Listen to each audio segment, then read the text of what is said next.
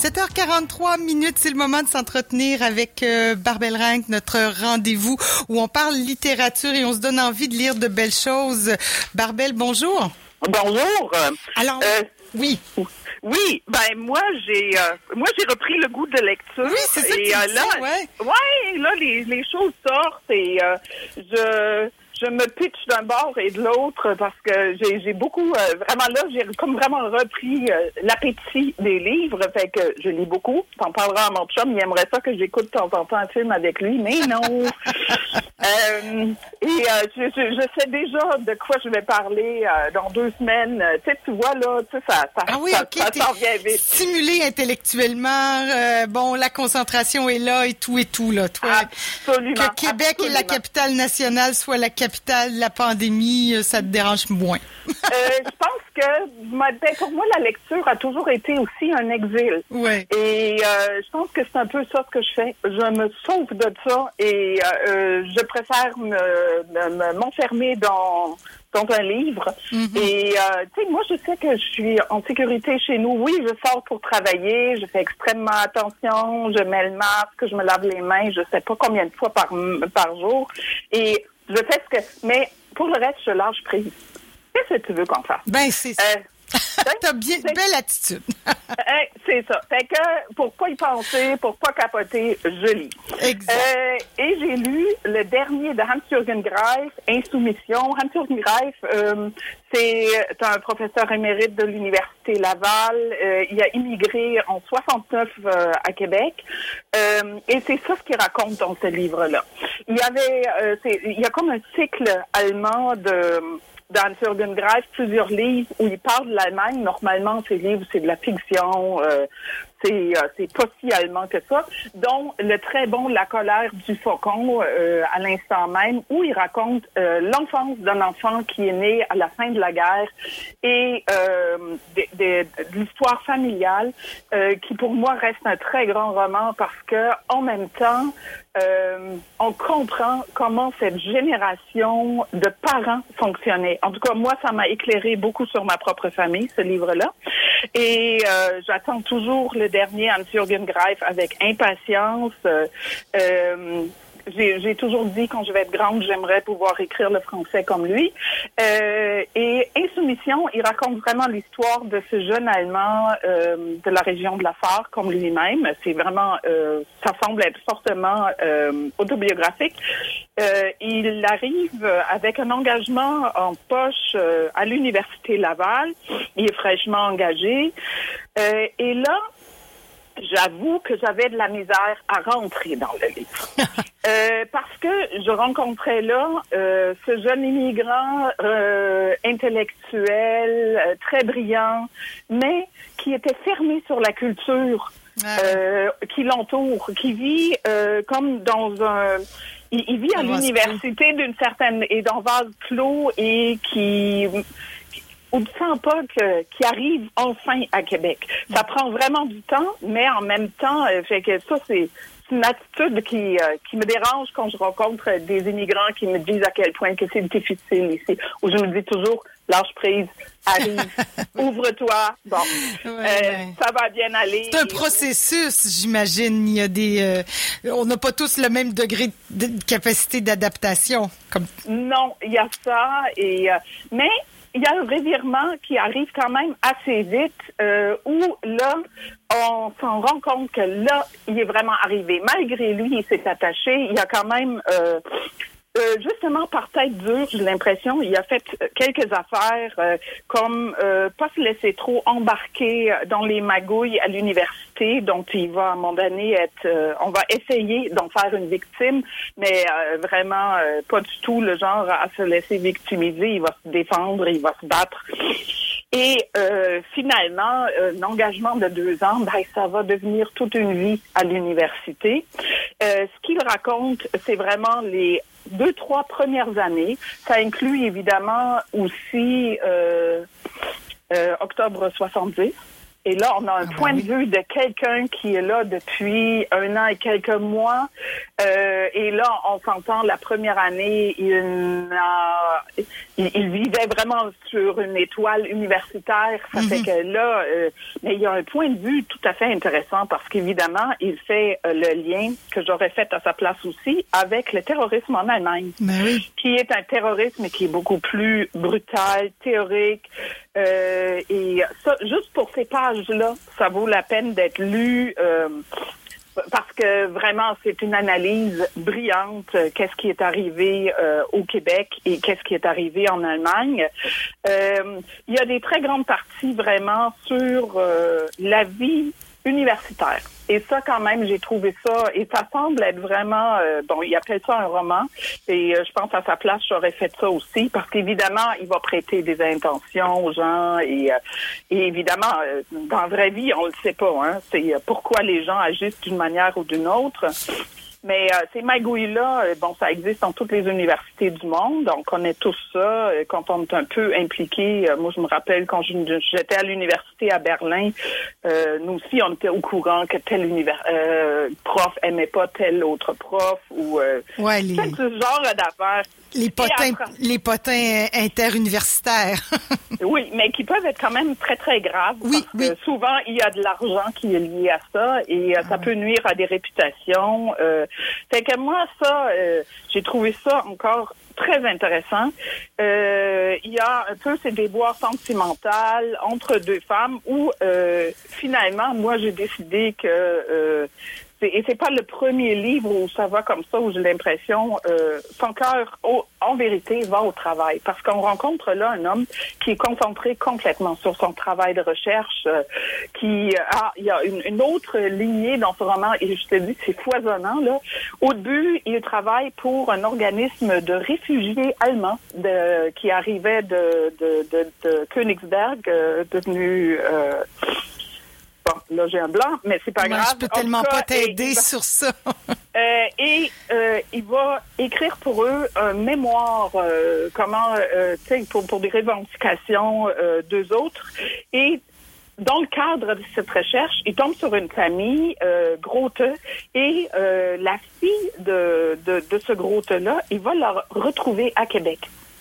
Elle a changé, elle s'est mariée, elle a, euh, elle parle jamais de sa familiation, euh, vraiment là. euh, mais ce personnage-là va prendre beaucoup de place aussi, que ça fait aussi un lien avec l'Allemagne. Euh, écoute, euh, à la toute fin, un chapitre où là, on se place du coup en 2019 euh, au centre-ville de Québec, où là, on est vraiment avec Hans-Jürgen qui lui donne son point de vue, et là, on sait qu'on est un peu, on est sorti d'un côté du roman, mais à la fin de ce chapitre, il va rattacher les fils de tout le monde, euh, de, de, pour, pour finir les choses. Ça fait qu'on voit qu'il y a vraiment un très fort un fort lien entre la fiction et la réalité. Je trouve que c'est vraiment bien fait parce que ça ne laisse euh, euh, rien au hasard. Et on sait qu'il y a beaucoup de réalité euh, derrière ça. Moi, j'ai adoré la deuxième partie vraiment de ce roman-là. J'aimerais quand même lire Oui, ben quelques oui, on aime ça. extraits. Euh, oui, c'est un, je fais toujours ça, fait que pourquoi je le ferais pas? Donc, relativement au euh, où il parle euh, de, de- du campus. Dehors, la journée s'annonce magnifique. L'air est plus frais qu'hier. Après un petit boisé, la perspective entre la bibliothèque, que je qualifie mentalement de radiateur, et le pavillon de Coninck, banal, ouvre la vue sur une église très laide, monumentale, en tous points semblables à l'architecture du réalisme socialiste de l'après-guerre en RDA. Le cauchemar d'un architecte stalinien avant, avant son exécution. Là, évidemment, il parle du caso, hein? Ben oui. Ça, cette église-là. Et, euh. C'est le fun quand on reconnaît les bâtisses. oui, ben, je t'avoue, j'ai déjà pensé la même chose. Je trouve très drôle ces remarques en, en- entre guillemets après que c'est le cauchemar d'un architecte stalinien avant l'exécution. Parce qu'effectivement, c'est très laid et pour y être mis les pieds, on peut se perdre là-dedans. C'est très labyrinthique. Oui, oui, oui, c'est ça. C'est que et un peu plus loin, euh, page 177. Pourquoi les Québécois se méfient-ils des étrangers et même des autochtones? Vois-tu, tout le monde en Amérique est venu d'ailleurs. En fait, les aborigènes étaient les premiers immigrants. Au Québec, pour que tu sois accepté comme un des leurs, seul le nombre de générations qui t'ont précédé compte. Ça est ton intégration à la communauté. Le nouvel arrivant est toujours considéré comme un outsider, quelqu'un du dehors, le contraire des familles de souche, celle qui remonte au début de la colonie française. Il a ajouté que le mot souche était une aberration à ses yeux. C'est ce qui reste d'un arbre qu'on a coupé, voué à pourrir. En clair, ça signifie que d'éventuelles pousses sont comme les épigones, plus faibles que le tronc abattu. Il faudra trouver un autre terme moins lié à la mort. Alors, encore là, je suis à 100% d'accord. D'ailleurs, même son regard. Bon, je ne suis pas d'accord qu'on peut pas devenir québécois parce que c'est ça ce qu'il va dire un peu plus loin. Lui qui est devenu canadien, mais il est très euh, conscient que, vu qu'il n'a pas vécu son enfance euh, au Québec, il dit que ça c'est primordial.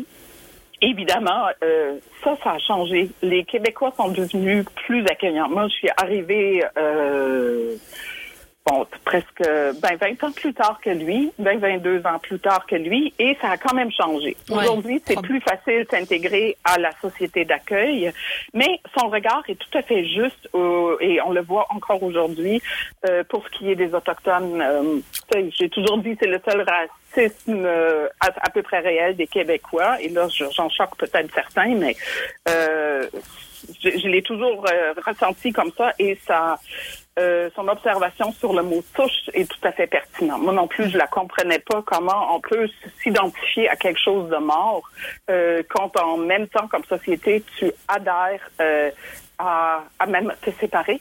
En tout cas, moi, quand je suis arrivée, on était à euh, quatre ans du deuxième référendum, fait que c'était encore euh, un discours très fort à cette époque-là, et je comprenais pas comment, d'un côté, tu peux t'identifier à quoi de mort, et de l'autre côté, demander la confiance des gens pour partir ça. Euh, en tout cas, mm. j'ai toujours trouvé ça. Quelque chose d'un peu paradoxal là-dedans. Un peu absolu, Absolument. Fait que tu vois un peu et tu vois, ça sent pas du tout. D'ailleurs, il va parler dans le livre aussi quand est-ce qu'il a commencé d'écrire en français et pour quelles raisons. Euh, justement, la proximité avec les éditeurs. Et il faut dire que euh, Monsieur Greif a grandi déjà euh, euh, avec plusieurs langues euh, à la maison depuis qu'il est tout petit. Fait que ça, ça facilite quand même les choses. C'est pas n'importe quel immigrant qui va arriver et être capable d'écrire euh, en français, en tout cas pas comme lui le fait. Fait que pour moi, euh, sérieusement, encore une fois, très grand livre, Insoumission, Hans-Jürgen Greif euh, chez Québec Amérique, et un recueil de nouvelles qui est aussi un beau livre, Pont. C'est sous la direction de Christine Brouillette, et là il me reste pas beaucoup de temps, inspiré des œuvres de James Kennedy, que lui, là, il fait des eaux fortes des, grands ponts. Dans le monde c'est magnifique. Il y a les illustrations, c'est sur du papier glacé, c'est le genre de livre que tu laisses traîner. Et avec 13 ponts, il y a des histoires. Euh, ça va du poème d'Ariane Moffat par euh, des courtes euh, nouvelles, vraiment pas très longues. Euh, je donne euh, les auteurs. Euh, je pense pas qu'il reste beaucoup plus de temps que ça. Marie-Ève Bourassa, Claudine Bourbonnais, Benoît Boutillette, Christine Brouillette, R.J. Ellery, Claude Agarneau, David Goudreau, François Lévesque, Tristan Malavoie, Martin Michaud, avec une histoire fantastique. vraiment, ce qui le sort complètement de ce qu'on connaît de lui. Ariane Moffat, Marie-Ève ah. Sévigny ah. de Limoilou et Joanne Seymour avec une histoire euh, euh, vraiment euh, très touchante. Et, écoute, moi, j'ai vraiment, vraiment, vraiment aimé ça. J'aimerais quand même lire là aussi quelques... attends quelques extraits, si tu me permets. oui, puis c'est le genre de beau livre d'art, pratiquement, littérature. Ah oui, oui. oui, oui, OK. Hein, qu'on laisse, qu'on lit, mais qu'on laisse aussi sur la table de salon pour qu'on pour le feuilleter aussi à l'occasion. Exact, parce que c'est vraiment, vraiment beau. Et c'est vraiment pour renouer aussi avec la lecture. Moi, je l'avais demandé parce que je m'étais dit, oh, tu sais, souviens, il y a deux semaines, je chialais encore que j'arrive pas à lire. Et euh, ça, c'est un des livres qui m'a aidé aussi à renouer avec des plumes québécoises. Euh, euh, sais, c'est vraiment... Ça fait que Joanne Seymour, Mini Victoria. Combien de temps sommes-nous restés dans le noir, en silence, à écouter le vent siffler, les eaux rugir? Je ne sais pas. Le temps s'étirait comme dans un bon livre et le moment était grisant. Il serait encore davantage quand les nuages s'évanouiraient soudain pour nous dévoiler Montréal comme je ne l'avais jamais encore vu. De notre poste d'observation, la ville brasillait sous la pleine lune, suspendue maintenant dans un ciel étoilé. J'étais Victoria, au pays des merveilles, qui d'ailleurs se trouve sur le pont euh, Victoria à Montréal avec son père. La mère a été peur bleue de ce pont-là et euh, là, il y a comme une occasion. Ils sont arrêtés sur le pont. Euh, il y a un accident plus loin et ils vont passer vraiment un long moment sur ce pont-là et tout ce qui va avec cette histoire d'enfance, ce souvenir d'enfance, c'est très très beau. Et un autre Benoît Boutillette qui parle déjà d'épidémie. Euh, je sais que euh, le monde n'écrit pas si vite que ça, fait que ça doit être pure fiction. Oui, j'espère en tout cas. Mais euh, quand même, ça nous frappe. Ben oui, c'est quand même troublant, mais bon. C'est ça. L'épidémie était d'une virulence jamais encore rencontrée. Les troubles respiratoires qu'elle infligeait aux infectés les poussaient au terme d'affreuses souffrances vers une mort précipitée, leur râle suffoqué, accentuant leur aspect de mort vivant. Fait que, wow. là, ça, ça te ramène, ça te met des pieds dans la réalité. Ça. Ben, coudon.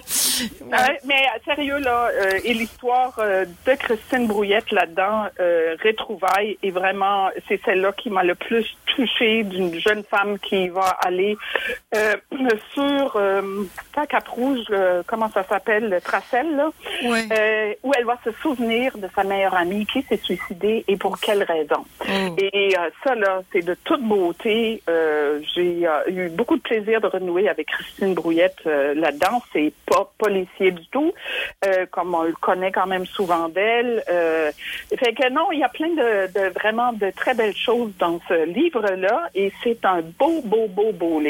Euh, fait que ça, c'est chez Druide. Super. On mettra tout ça, Barbel, sur les, les, réseaux sociaux, comme ça les gens pourront La faire photo circule déjà oui, avec les... ça, merci.